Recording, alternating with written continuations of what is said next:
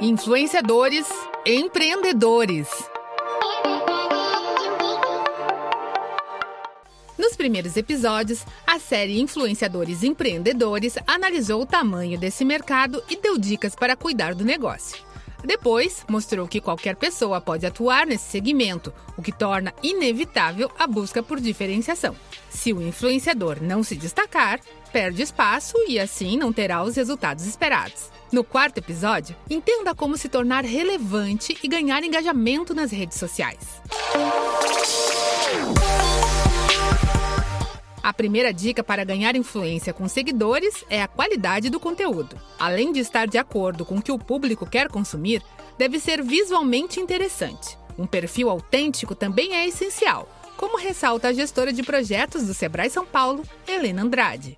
Muitas vezes, quando você começa né, a, a se direcionar para um segmento e você começa a gerar um relacionamento com a sua audiência, as pessoas elas te seguem em parte pelo seu conteúdo, mas elas te seguem em parte pela pessoa que você é. Por isso que a autenticidade ela é extremamente importante. E aí quando as pessoas elas começam a criar essa conexão e se seguir por quem você é, aí sim você consegue falar de outros assuntos, porque quando eh, as pessoas te seguem pela, pelo diferencial que você tem como pessoa, pela sua personalidade, elas querem acompanhar não só sobre aquele assunto que você fala, mas sobre tudo que você faz.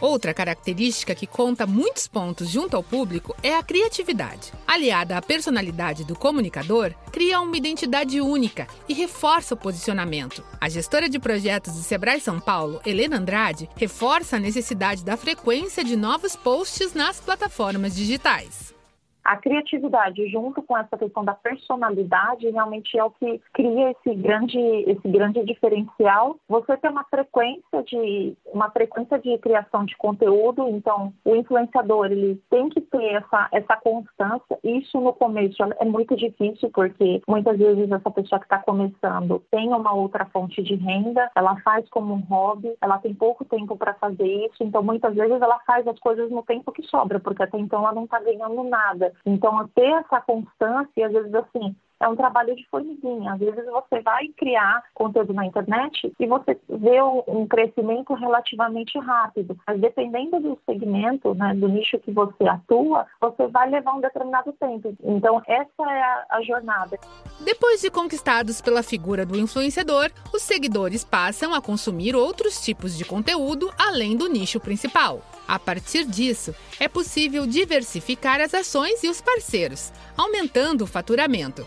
Gostou das dicas? Além da série, o Sebrae São Paulo preparou um programa específico para quem quer saber tudo sobre o mercado de influenciadores. No quinto e último episódio, a gente conta todos os detalhes. Fique ligado nas redes sociais do Sebrae para não perder nada. A série Influenciadores Empreendedores conta com produção e edição de Pedro Pereira e locução de Tatiana Pidutra, da Padrinho Conteúdo. Até a próxima!